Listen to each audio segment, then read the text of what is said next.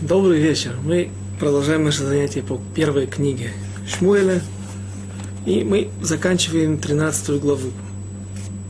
В прошлый раз мы остановились на том, когда народ Израиля находится в бедственном положении, когда царь Шауль остается без народа, без солдат, которые его поддерживают.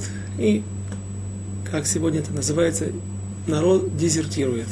Все убегают, пользуясь тем, что Шауль, царь Шауль, очередной раз, в очередной раз не пользуется своими полномочиями, царскими полномочиями, для того, чтобы остановить народ, для того, чтобы собрать их всех вместе и выступить на войну, на бой против филистимлян, которые пришли, как упоминалось, в огромном количестве, огромное количество колесниц, повозок с народом, с солдатами.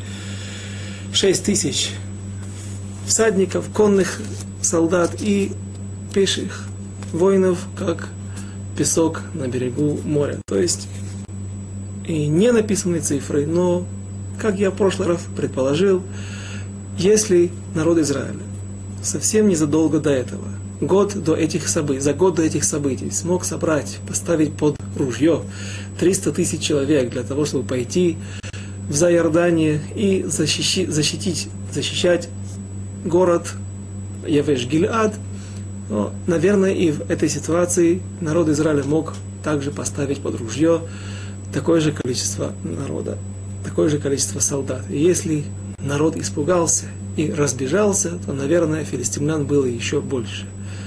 Э, с этой цифрой у нас будут некоторые сложности дальше, но, возможно, попробуем каким-то образом это объяснить, чтобы все стало на свои места. И вот народ разбегается, кто куда, кто прячется в ров, кто в яму, кто в пещеру, в различные укрытия, которые находятся в окрестностях места проживания этих людей. Некоторые даже уходят в Зайордане, переправляются к своим родственникам, к своим собратьям на колено Гад, Рувен и половина колена Минаше. И вот в этой ситуации, как мы уже упомянули, много, упоминали много раз, и уже сегодня также царь Шауль проявляет, не проявляет, крепко, не, не, не, не, не, не, смог крепкой рукой остановить народ Израиля от бегства, и он в конце концов остается с количеством солдат в 600 человек. Тут же происходит преступление, первое преступление против Всевышнего. На самом деле мы также разбирали, упоминали, что это не первый проступок царя Шауля, а первый, который воочию описан черным по белому здесь в книге, когда он нарушает слово пророка, когда пророк сказал, что он должен дождаться, пророк Шмуэль предупредил Шауля, что он должен дождаться шесть дней, и только потом, и только потом, когда он придет в Гильгаль, он принесет жертву после прихода пророка. Но царь Шауль ошибся. Он пытался создать, сделать какой-то поступок, какое-то деяние для того, чтобы собрать народ вместе, для того, чтобы остановить народ от бегства. И он приносит жертву, приносит жертву раньше времени. И, как мы упоминали, Вайтапак, написано слово Вайтапак. И объясняет Шауль, оправдывая себя, объясняет Шауль пророку Шмуэлю, это написано в 13 главе, в 12, в конце 12, 12 э, стиха. «Велой хилите вайтапак вагале Аллах». Это слово непонятное, оно применяется здесь не, на первый взгляд не по месту, потому что вайтапак это и сдержался. На самом деле мы помним, что Шауль не сдержался, он именно не выдержал, не дождался еще несколько часов для того, чтобы закончился до конца первый, э, последний день из тех шести дней, о которых говорил пророк Шмуэль, и дождаться до выхода звезд. И он, да, принес жертву. Почему же написано «я не я в это пак и сдержался»? Объясняет Раши на месте, на этот стих. И я сдержал зов своего сердца, приказ своего сердца, разума, чтобы не делай этого. Что ты пророк, царь Шауль, не делай этого, не приноси жертвы сейчас, потому что ты знаешь, что время еще не наступило. Еще пророк Шмуэль не пришел. Поэтому ты еще пожалеешь об этом. Но я сдержал, превозмог свой разум и над, э, над разумом своим, над указанием своего сердца и сделал так, как я считал нужным. То есть да, вот, приказ сердца. Сердце чувствует, сердце знает, где правда, где лучше. Но и это, и это является преступлением царя Шауля, что он шел за какой-то логикой. Пророк Шмель что-то мне сказал, я должен ждать. Но он не приходит. Что я могу сделать? Народ разбежался. Совсем, еще немного у меня не останется совсем солдат. Что же будет дальше? Я еще буду ждать, так у меня этих 600 не останется. Поэтому он идет за логикой и против, и против приказания пророка Шмуэля. И тут мы приводили слова Вавилонского Талмуда, что Шауль оступился один раз и за это был наказан, а царь Давид оступился два раза, но это, э, э, за это он не был наказан, то есть он понес наказание, но вот этот он не был смещен с престола, он остался царем, это было полностью ему искуплено. И спрашивают наши мудрецы в Вавилонском Талмуде, ну как же так, ведь Шауль оступился дважды. И объясняют, объясняет Равхайм Шмулевич в своих сихот, в своих выступлениях в Ешиве, что Шауль, пусть и оступился дважды, пусть он нарушил приказание пророка, но это было наруш... нарушение, оба нарушения были из, э, как бы это все проходило по одной, по одной и той же статье. Человек этот не слушается пророка, он не уверен до конца, не верит до конца в слова Всевышнего, и поэтому оба случая, они одинаковые, они записываются как один проступок. Царь же Давид один раз он оступился с Батшевой, другой раз он оступился, когда он сосчитал народ Израиля. Сосчитал народ, народ Израиля, перепись населения делать разрешается, но только посредством чего-то. Например, тот же царь Шауль, он в этом дважды не оступился. Однажды он сосчитал их черепками, как мы это уже упоминали несколько уроков назад, раздал каждому разбитые куски отбитых, разбитых э, кувшинов, и каждый принес по черепку, после этого их сосчитали и таким образом узнали, какое количество солдат идет на войну. После того еще события, которые, до которых мы не дошли, пророк Шмуэль, царь Шауль сосчитает народ Израиля посредством тлаим, посредством ягнят. Он раздаст в руки ягнят для того, чтобы, опять же, народ Израиля не был посчитан поголовно по, по, и поименно, Шимон бен Рахель, Яков бен Лея и так далее, а было, было э, записано, посчитано количество каких-то вещей, которые люди принесли. Э, смысл этой Аллахи и почему не разрешается считать народ Израиля, э, сделать простую перепись по, по, поименно, это мы будем разбирать дальше. Бейзрат Ашем. А, царь Давид оступился, он сосчитал народ поуголовно, поименно, и за это был наказан. Была тяжелая магифа, был тяж, был, был, была тяжелая эпидемия в конце правления царя Давида. И несмотря на то, что он оступился дважды по совершенно разным э, нарушениям, э, приступил совершенно разные законы, ему это не было засчитано, и все это было искуплено. И вот Шмуэль остается с... Начнем, продолжим дальше 15 главу. Стих 13. «Вайомер Шмуэль эль Шауль нискальта, лой шамарта эт мицват Ашем элокеха, ашер цивах, ки ата, ки ата хихин Ашем эт мамлахтеха, эль Исраэль адола».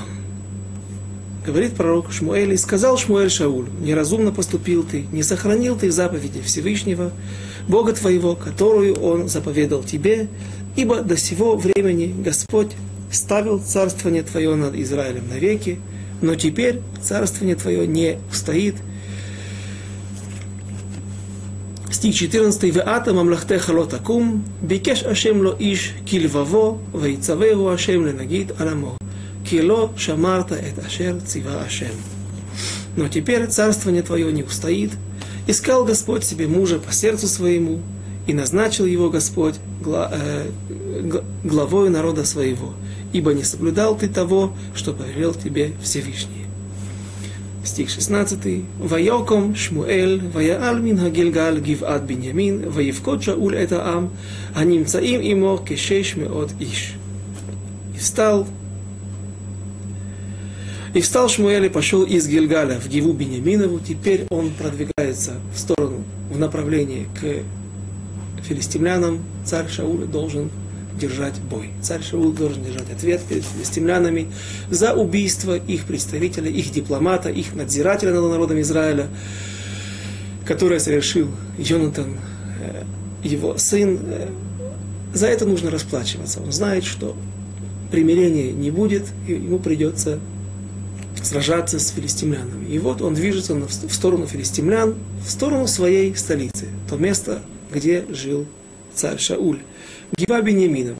То есть, если Гильгаль был где-то, на, на, э, не где-то, это известно точно, это место было между Ерихоном и Иерусалимом. Сегодня, то теперь он движется в сторону Средиземного моря, в, точнее в сторону Иерусалима, на запад, и располагается в Гиве Беньяминовой. Та Гива, которая трагически известна, плачевно известна э, теми событиями, когда народ Израиля в составе всех колен вышел против, на войну против колена Беньямина. И было практически полностью уничтожено колено Беньямина. И осталось только 400 человек, вот из которых происходит сегодня царь Шауль.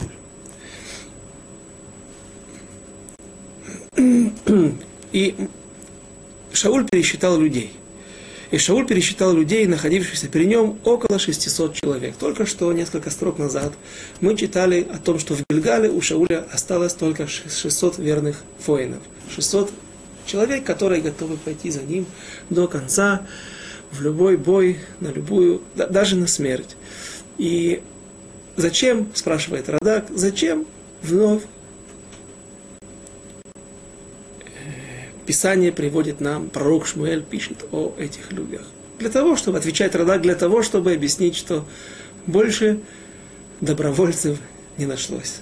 Больше никто не пришел. Как было, были те 600 человек, так и сейчас остались только 600 воинов. С одной стороны, большой позор, народ разбежался, народ не хочет идти за своим царем, не хочет идти на защиту народа, родины.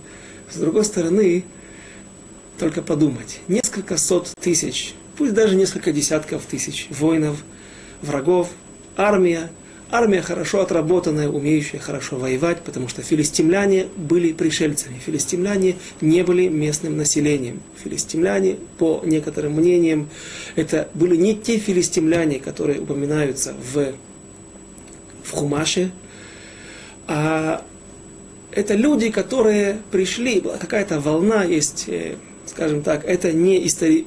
не,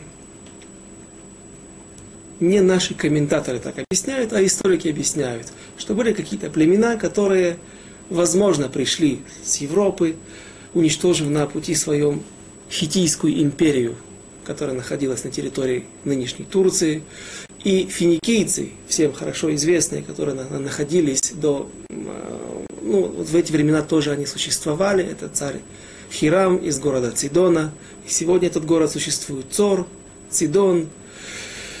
Э, э, это те же люди, как и филистимляне. Но филистимляне высадились где-то на побережье в Египте, потом так рассказывают историки. И потом у них была война с местными египтянами.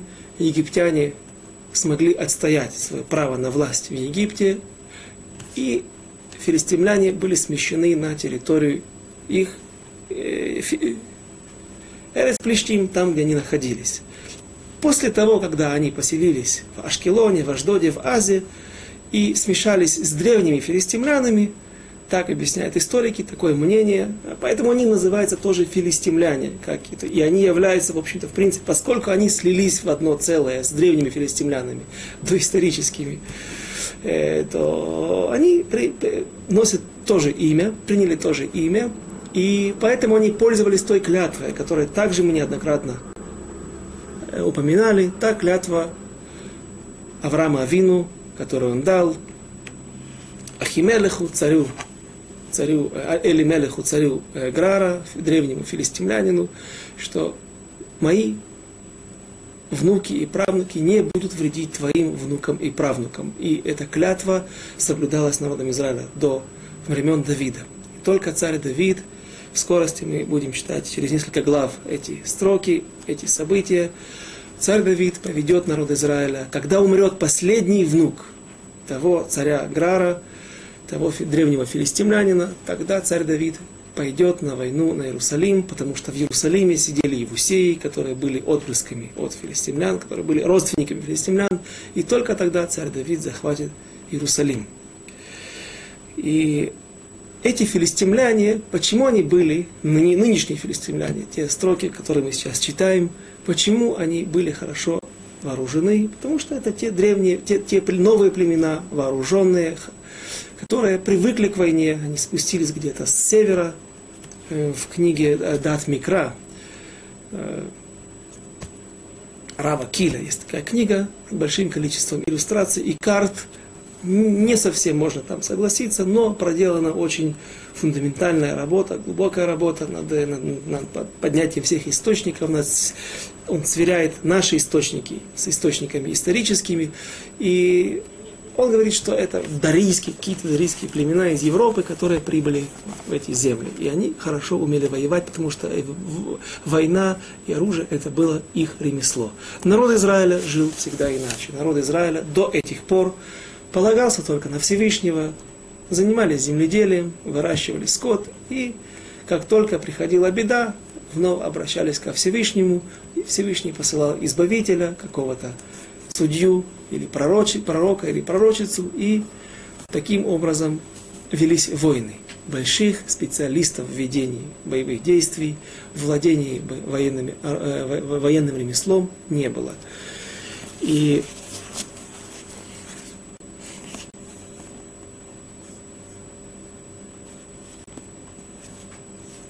что же происходит дальше?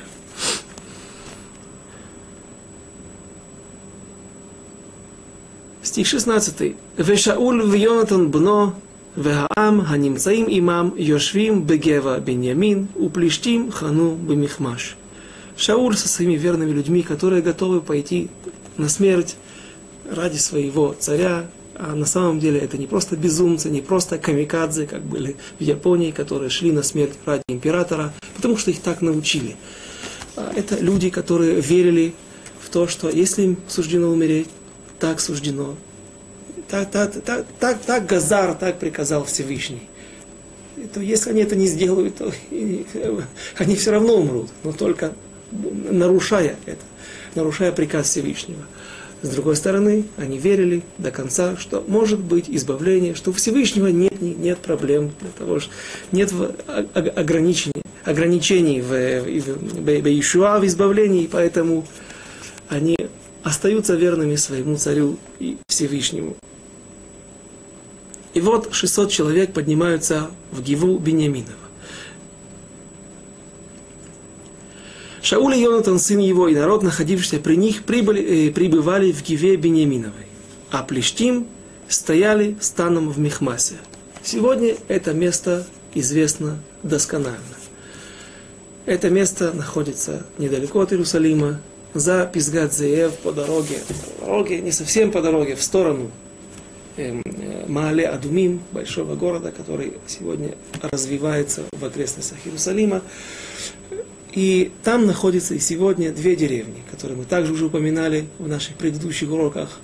Одна Михмас, другая Гева, точнее арабские деревни, которые арабы называют сегодня одна Мухмас, другая Джава. И в этом месте находится очень неприступный каньон. То есть эти две горы находятся рядом, одна возле другой. Гива Бениаминова немножко Джаба, сегодня немножко выше. Там рядом находится город, не город, а поселение, там живет много религиозных евреев. Оно называется Адам, Адам, так его называют. И между ними находится глубокое, скалистое, очень тяжело проходимое ущелье. Ущелье более похожее на, я видел фотографию, видел снимок, это ущелье более подходит к каким-то кавказским ущельям, чем э, к израильскому рельефу.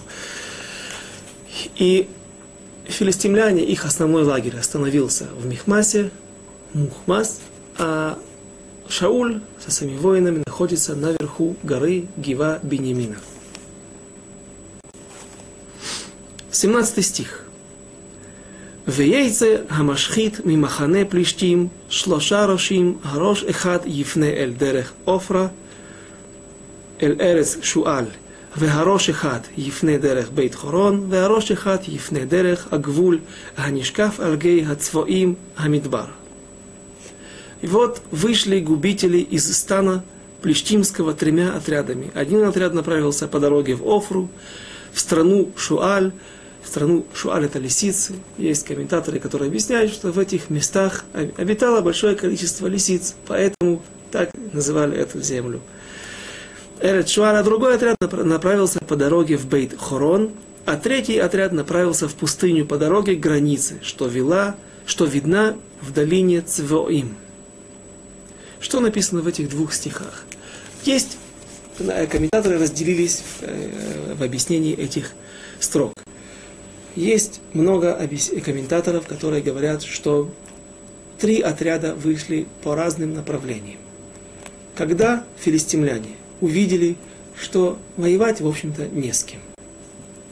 Есть несколько сот отчаянных солдат, но тяжело воевать, наверное, практически невозможно воевать против огромной армии, многотысячной армии. Поэтому они оставляют небольшой лагерь, достаточно большой для того, чтобы победить и присмирить э, и уничтожить этих евреев, которые находятся на горе вместе с Шаулем. А остальные войска делятся на три группы и тремя отрядами расходятся в разные, по разным направлениям. Для чего?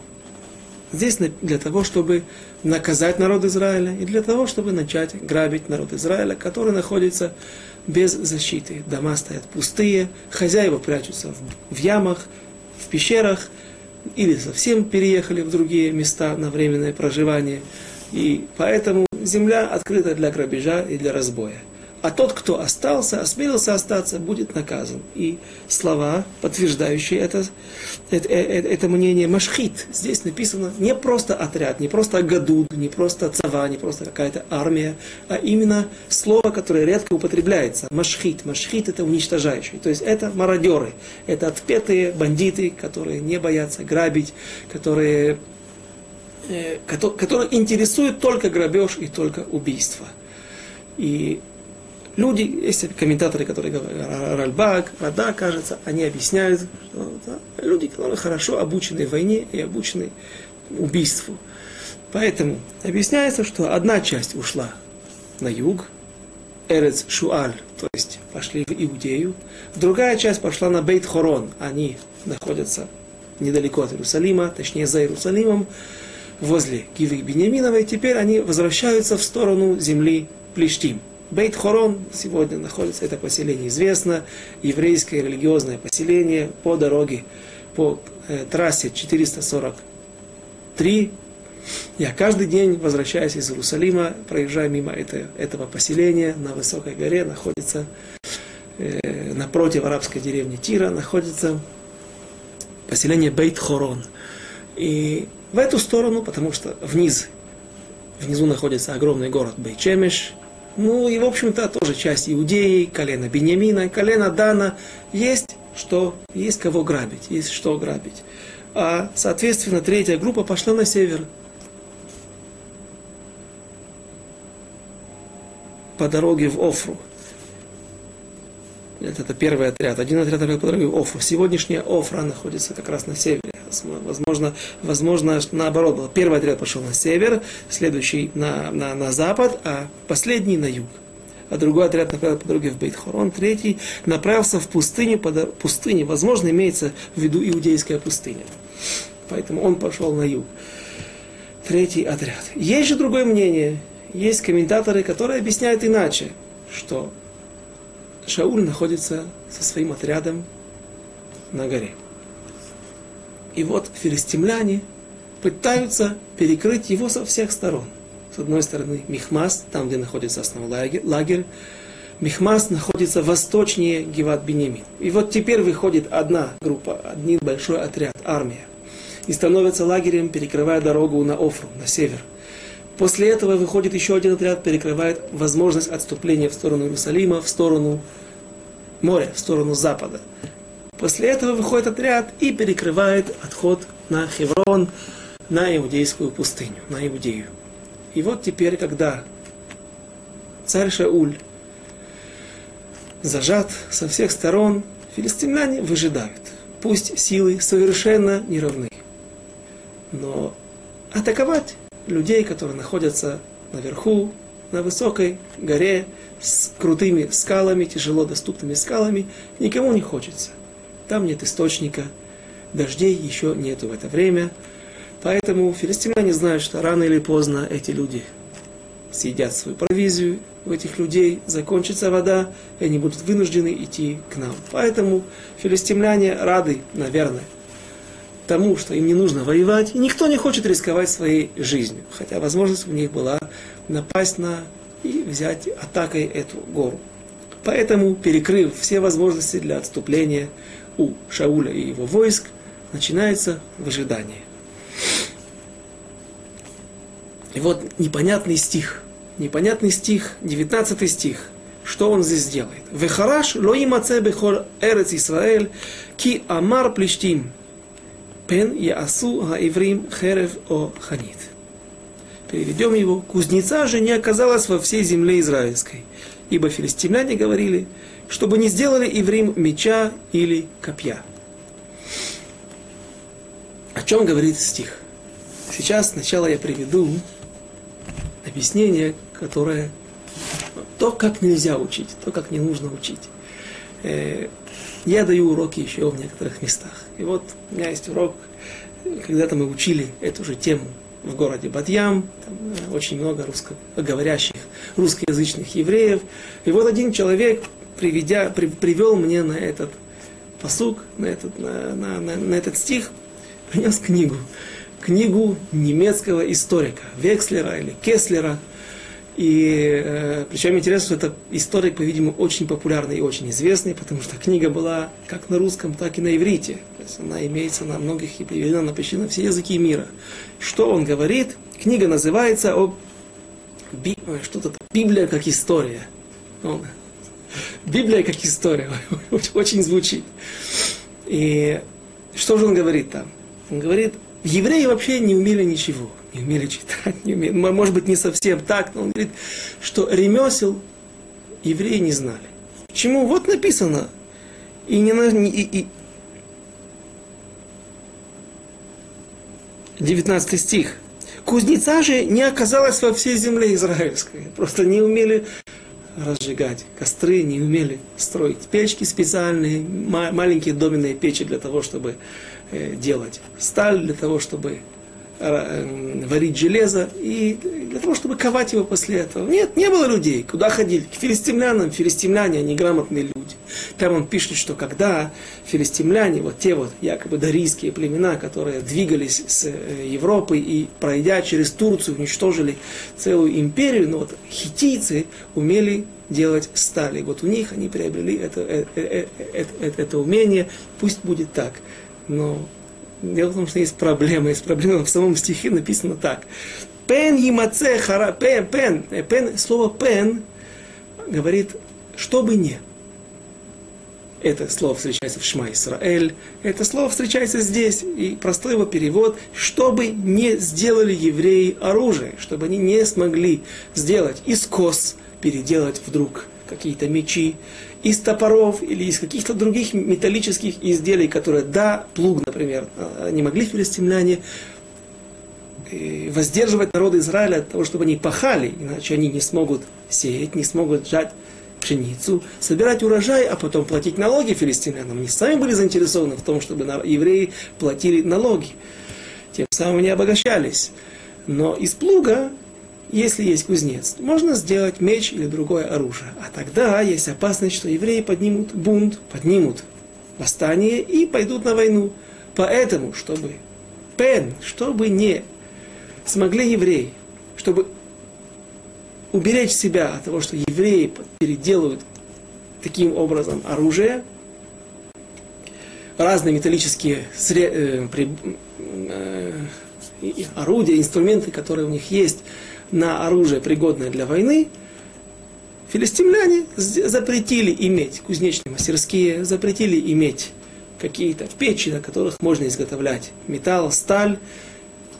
Что должен был делать еврей, который вынужден купить плуг или плуг его поломался, ему нужно его перековать, переделать, переиначить, наточить, должен был спускаться, покупать билет и ехать далеко в землю Плештим. Если это был Чемеш или Тель-Авив сегодняшний, то это было достаточно близко.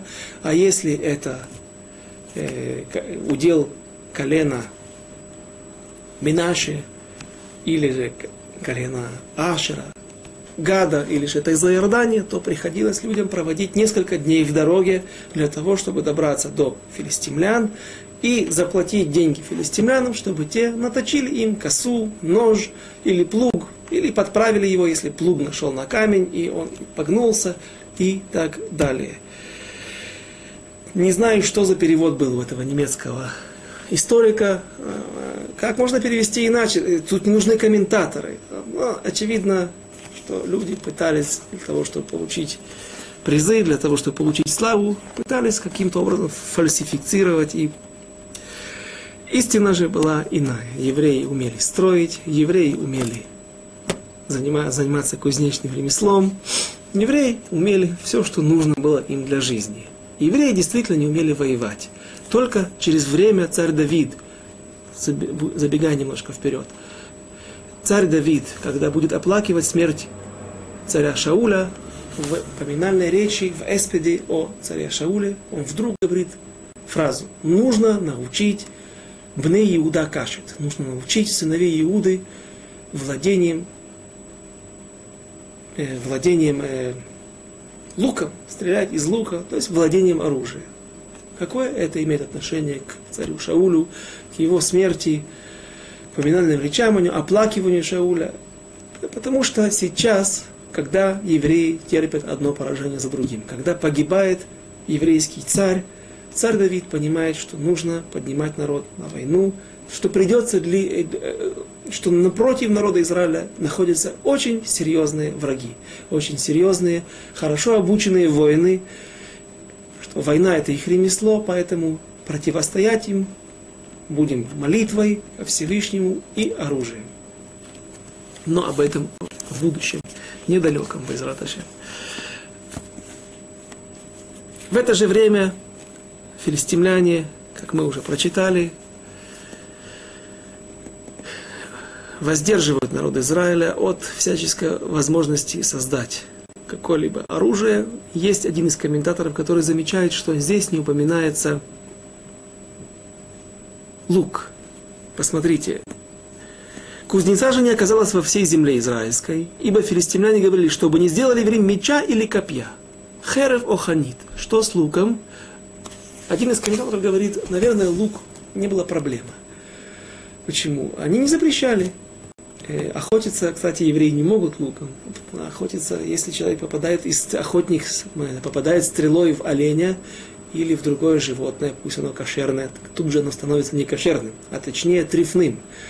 Потому что пробиваются легкие, пробиваются внутренние органы, и это животное, если и ловили, то ловили только э, сетью, ловушкой, веревкой. Э, но для обороны, наверное, не запрещали. Почему? В эти времена была определенная военная доктрина. Она была очень проста. Шла огромная армия Мешурьенет. Ширьон – это металлические доспехи. Сегодня также это слово называется броня. Э, используется как броня. И люди были защищены. И голова, на голове находился шлем, в руках они держали огромный щит, на ногах были также доспехи, и в руках держали меч или копье. И вот огромная армия двигалась по направлению к другой армии, к группам скопления врагов, соперников, и вот эта огромная махина давила и сметала все на своем пути. Во времена Хашманаим, как мы помним, греки, Яваним, добавили к этому еще слонов. Слоны добавляли дополнительный да, ужас, давили на своем пути все, все, что попадало им под ноги. И в такой ситуации лучники, которые могут стрелять только с какого-то расстояния, они не представляли опасности, и поэтому кто-то пытается объяснять, что лук не просто так не употребляется здесь, не упоминается, потому что лук держать евреям можно было. Посук Исрим, 20 стих. וירדו כל ישראל הפלישתים ללטוש איש את מחרשתו ואת עיתו ואת קרדומו ואת מחרישתו. И ходили все израильтяне и филистимляне ковать каждый свой сошник, свой заступ свой, и топор свой, и мотыгу свою. Махари что? Мотыгу или плуг. Потому что, я думаю, пахали не только мотыгами, а плугом. плугом. Конечно же, плугом тоже пахали, потому что вскоре мы увидим, что э, употребляется размер, как размер, как половина борозды, которая проходят быки. Пахали на быках, по-видимому, на ослах. И Поэтому не только мотыга имеется в виду, а махареша – это также плуг. И вот следующий стих, также он интересен. «Вагайта хапцира пим ламахарошет, велаитим влишло, влишло, влишлош кельшон, влякардумим, ульхацив хадарбан». И была цена поправки «пим», и вот что такое «пим» – это слово нигде не встречается больше в Танахе. А, есть также э, разные мнения, они достаточно интересные, даже оригинальные. И была цена поправки пим для сошников. Кто-то говорит попросту пим какая-то цена, какая-то э, какая-то мера, мера, мера, может быть, золота или серебра, как, э, как на Древней Руси говорят, откуда что такое рубль, что такое гривна сегодня на, на Украине есть э, монет, не монета, а, а деньги, которыми пользуются это гривна. Гривна, слово грива, так я слышал объяснение. Вот свиток серебра, за который можно было купить шекель, да, как мешкаль какой-то, вес серебра, за который можно было купить гриву коня. А рубль, десятая часть гривны, а то, отрубленная часть, десятая часть. Да, можно с этим спорить. Это я прочитал не в источниках, а так слышал. Но возможно, что тоже был какой-то какой слиток серебра или даже золота, который нужно было заплатить за поправку своего плуга или других сельскохозяйственных инструментов. И для заступов, и для трезубца, кельшон, трезубец, это слово мы уже встречали однажды, когда э, в, в начале третьей главы упоминаются грехи сыновей Эли, первосвященника, и там приходил юноша с кельшоном, вот с такими, это, это вилы, сельскохозяйственные вилы. Понятно, что с вилкой он не приходил, он приходил брать с вилами, загонял их в котел для того, чтобы забрать положенные и не положенные, по некоторым мнениям, ему части мяса, жертвоприношений. И вот кельшон также нужно было затачивать или выпрямлять, если он иск... ломался, искривлялся.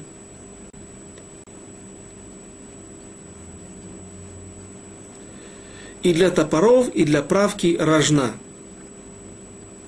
Э, дарбан. Дарбан это средство управления быками или э, ну, на лошадях в те времена не ездили, встречается прейда. Прейда это смесь осла, смесь, смесь осла и лошади, которая не... Мул, мул по-русски называется, мул, прейда.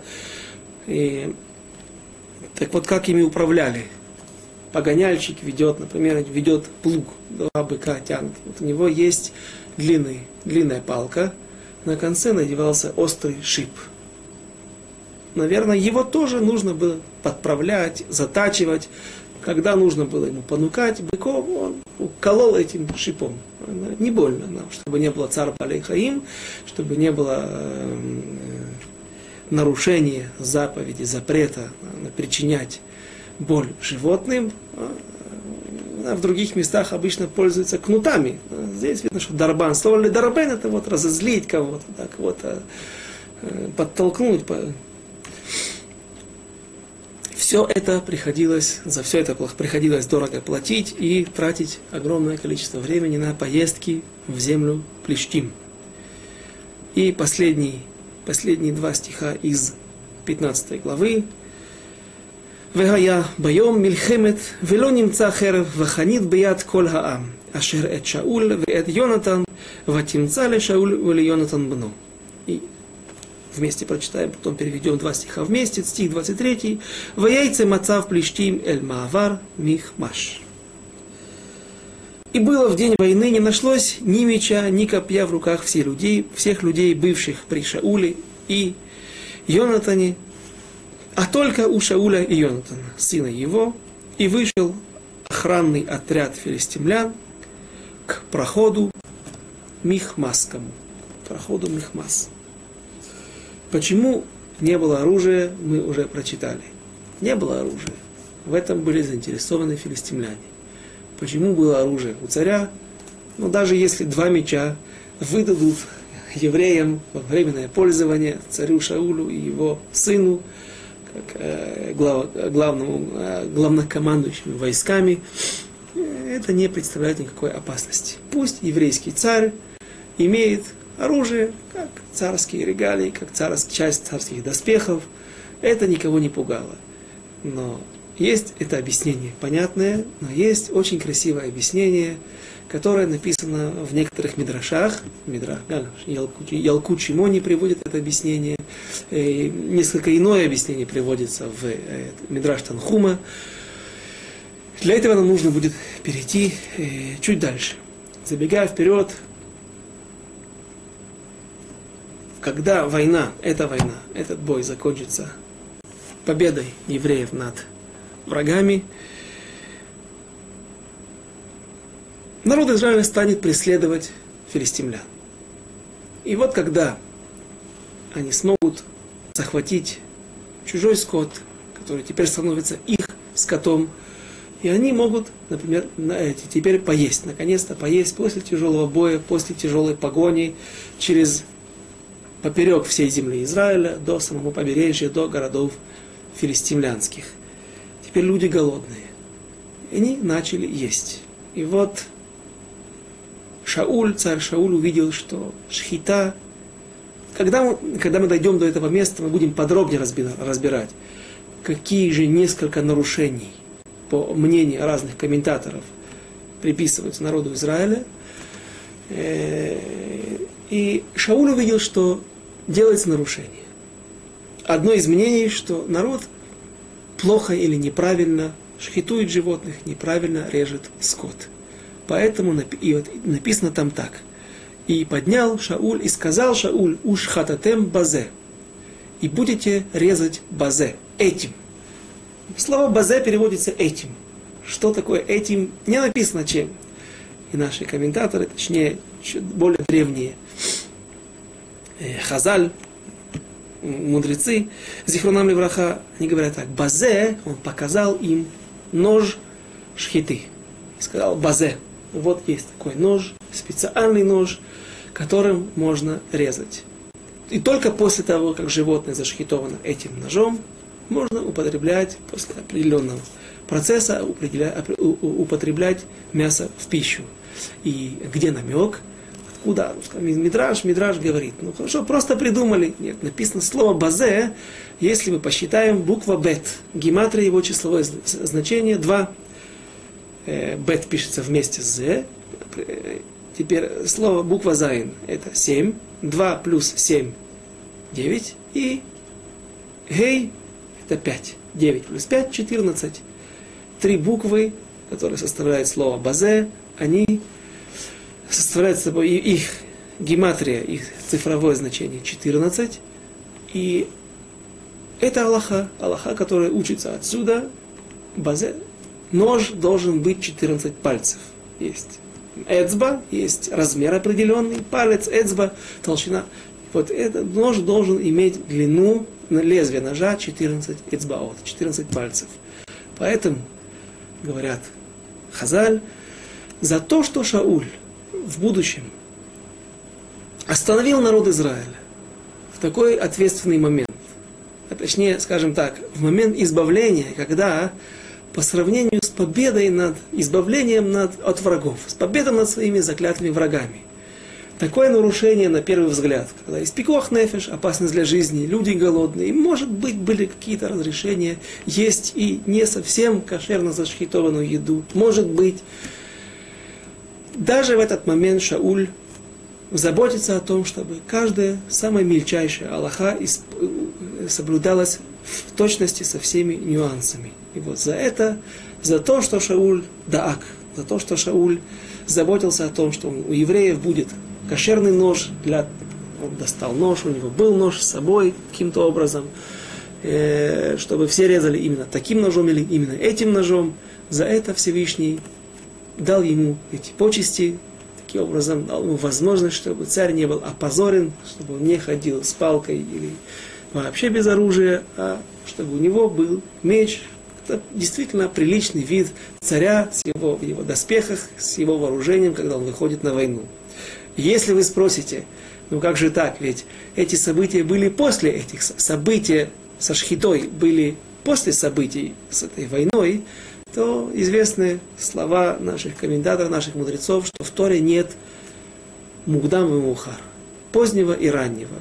Это раз, это говорит о эм, хронологии событий, то есть если мы встречаем в одной главе события, которые на первый взгляд, глава, например, первая и глава пятнадцатая, возможно, что события были наоборот. Те, которые описаны в пятнадцатой главе, они находятся в, на самом деле по хронологии, были в первой главе.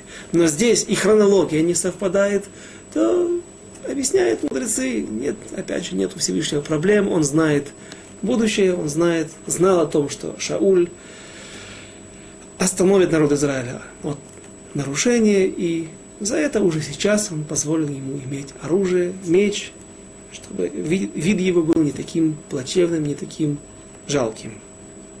И вот мы приступаем к 14 главе, и вновь картину, в, в, в наши события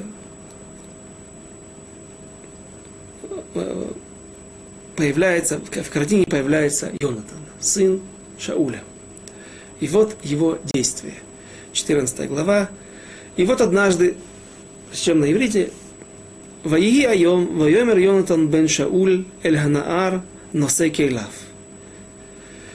Леха вна бра эль мацав плештим, Ашер Эвер Галаз у Леавив Ло Егит. И вот однажды сказал Йонатан, сын Шауля, отроку, оруженосцу своему, давай пройдем к охраннику, к охранному отряду перестемлян, который на той стороне. А отцу своему он не сказал об этом. Опять Йонатан поступает не опять, а сейчас мы впервые видим о том, как он поступает, не посоветовавшись со своим отцом, он действует самостоятельно. Это достаточно высокого уровня. Личность как в духовном плане, так и в физическом плане. Это был большой герой, который совмещал в себе мужество духовное и физическое. И вот Йонатан идет со своим оруженосцем на вылазку, на операцию, секретную операцию. Филистимляне выставили на открытом, на, на, на склоне холма какой-то заслон. Есть основные лагеря, которые находятся, по одному из мнений, со всех четырех сторон, с четырех сторон этого места, где зажат в осаде отряд Шауля без оружия. Есть люди, которые непонятно с чем они шли на войну, оружие только у Шауля и у Йонатана. Но есть возможность пройти, нет забора, нет колючей проволоки вокруг этой горы. Есть возможность пройти, просто спуститься по камням. И вот, возможно, Байзрат Ашем мы на следующий раз сможем показать иллюстрации и найти фотографии этого места, как сегодня в начале урока я уже упоминал, это место очень... Э, здесь эти два холма разделяют очень глубокий и скалистый каньон, который не покрыт кустарником, растительностью. Здесь находятся тяжелые, острые для острые скалы, и их тяжело перейти. Филистимляне совершенно не подозревают, что отсюда может прийти опасность. Поэтому они выставляют небольшой заслон на всякий случай – может быть, если кто-то попытается здесь пересечь границу, перейти, зайти с тыла, напасть на них неожиданно, то есть небольшой заслон, небольшой отряд, в будущем, вскоре мы сейчас узнаем, что отряд составлял, состоял из 20 человек. Там, поодаль от своего стана, на краю стана, они расположились и охраняли этот перевал, этот переход. И вот Йонатан говорит, юноше, давай-ка пойдем. Он ему предлагает так, ты хочешь иди, хочешь не иди.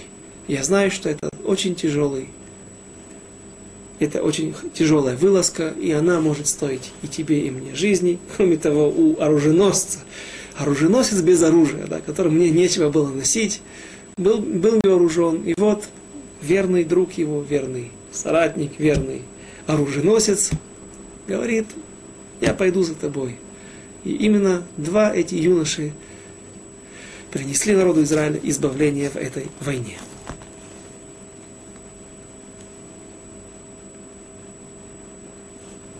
Стих второй. ושאול יושב בקצה הגבעה תחת הרימון אשר במגרון, והעם אשר עמו כשש מאות איש. Стих второй. Шауль же находится на окраине Гивы, под гранатовым деревом, что в Мигроне. ואחיה בן אחיטוב, אחי אחי איכבוד, בן פנחס, בן אלי כהן, השם בש... כהן השם, בשילו נושא אפוד, והעם לא ידע כי הלך יונתן. Стих 3. «И Ахия, сын Ахитува, брата Ихавода, сына Пинхаса, сына Эйли, священника Господня, в Шило, носящий Ифод. А народ не знал, что Йонатан ушел». Зачем упоминается здесь Ахия, Ахитув? Несмотря на то, что когда Эли получает, Эли, Эли Акоин получает тяжелое пророчество сначала от Шауля, потом от отца, от, извините, от Шмуэля, пророка Шмуэля. Это было первое пророчество пророка Шмуэля. А потом и от его отца, от Элькана. Получает пророчество о том, что сыновья его погибнут, и он будет наказан, его потомки будут наказаны множеством различных наказаний. И одно из них, что не будет колена, не колено, а семейство Итамара служить в храме. Не будут они приносить жертвы перед Всевышним. И, то как же так? Мы видим, что продолжают его сыновья, его внуки служить и быть первосвященниками у царя Шауля.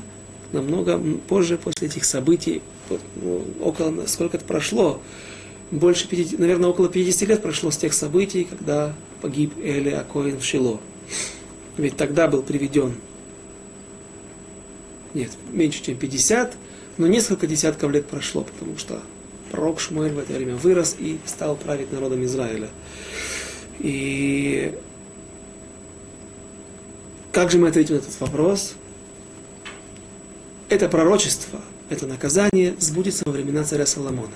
Потому что так, там написано в наказании, в третьей главе нашей книги, э, наказание звучит таким образом. И я выберу себе верного пророка, э, верного коина, первосвященника. כהן נאמן, לבית נאמן. У меня, когда, когда я, Всевышний, построю בית נאמן, э, надежный, верный дом, что это, о чем речь? О первом храме о постоянном храме, который построит царь Соломон. И тогда я выберу для בית נאמן, для дома надежного и верного, мне нужен, э, будет коин верный. Вы же запятнали свою репутацию. Поэтому только тогда царь Соломон сместит отпрысков из семейства. И Тамара и вновь переведет первосвященство в руки потомков Элазара Акоина. Здесь же пока что еще внуки Эйли являются коинами, и, если вы помните, слова из Масехет Шаббат, из трактата Субботы, из Вавилонского Талмуда, что на самом деле грешил кто? Хофни. Хофни, который хапал, да, мы пытались но, э, слово Мелохафнав. Хофни, возможно, Мелохафнав, его руки, руки, он, он, он ими хватал, хватал жертвы, хватал жертвоприношения раньше времени, когда ему полагалось это. А Пинхас был пассивный участник этих событий. За что же он причисляется, перечисляется как преступник вместе с Хофни? Потому что не, не останавливал, не пытался противостоять, э, протестовать. Но мы видим, что Пинхас был лучше. Пинхас не совершал эти преступления воочию, не был их инициатором. И также описана трагическая смерть его жены во время родов, и как она называет своего сына Ихавод. Так вот, Ихавод – бесчестие, бесславие. Когда Арон, ковчег завета, попадает в руки филистимлян,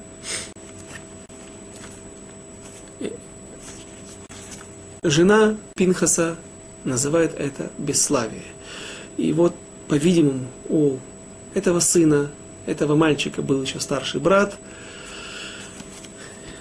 от которого и происходит Ахия, сын Ахитува, брата Ихавода, сына Пинхаса, сына Эли, священника Господня в Шило, который носит э, эйфот. А народ не знал, что Йонатан ушел. Вот продолжение. У Бейна Мааброд, стих 4. У Бейна Мааброд, אשר ביקש יונתן לעבור על מצב פלישתים, שן הסלע מהעבר מזה, ושן הסלע מהעבר מזה. ושן האחד בוצק, ושם האחד сыне.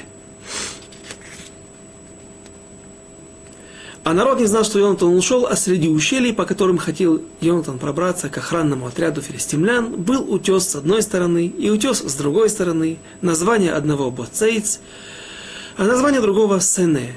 Один утес возвышается с севера против Михмаса, а другой с юга против Гевы. Как мы упоминали, места были очень труднопроходимые. Стих 5, 6. ויאמר היונתן אל הנער, נוסך אליו, לכו ונעברה אל מצב הערלים האלה, אולי יעשה השם לנו, כי אין להשם מעצור, להושיע ברב о бимат. И сказал Йонатан отроку роженоса своему, давай пройдем к охранному отряду этих необрезанных.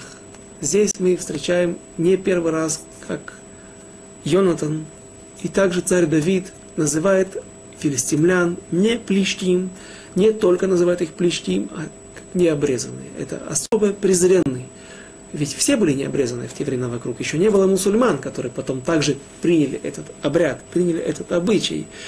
И э, все народы вокруг были не обрезаны. Почему именно филистимлян называют именно так? Потому что, как мы упоминали об этом в, седьмой, э, в четвертой, в пятой главе, когда ковчег завета попадает к филистимлянам в плен, что филистимляне были не только военными оппонентами, не только соседями, которые воевали ради политических э, выгод, ради географических выгод, ради экономических выгод. Это прежде всего были оппоненты духовные. Поэтому их всегда э, великие люди в Танахе называют необрезанным. Также Арелим, так же как и царь Давид. И у филистимлян также был особый, особая кличка для евреев, их называли Иврим. Иврим. Э, я не знаю, я не видел комментаторов, которые говорят о том, какой же был в этом гнай, какой в этом был позор для евреев, но слово «еврим» оно объясняет э, то оппонентство евреев, как единственный народ, который утверждает, что в мире есть один Бог, поэтому они еврим, возможно, возможно, это мое объяснение. Еврим как Авраама Вину, который был по одну сторону реки или по одну сторону мира, и весь мир находился по другую сторону мира. Ивремис, ми эвер, с другой стороны. Человек, который пришел с другой стороны реки. Я думаю, что здесь мы можем остановиться сегодня для того, чтобы начать не с середины, а практически сначала это интересное продолжение. И на следующем занятии мы, без раташем, рассмотрим несколько интересных моментов. Как, прежде всего, как же будут развиваться события, и как придет избавление народа Израиля посредством этих двух юнош. Э, дальше. Вопрос, можно ли гадать в народе Израиля? Какое гадание, если оно вообще разрешенное? А также, если успеем, интересный вопрос – когда и при каких условиях можно кушать некошерное мясо, когда оно разрешается. Например, еврей нашел свинину или верблюжатину или кролика освежеванного, можно ли ему есть? Рамбам пишет, что можно. И не обязательно в момент опасности для жизни, или когда врачи сказали, что только мясо кролика тебя может спасти, а даже в других обстоятельствах. Безрат об этом в следующий раз. До свидания.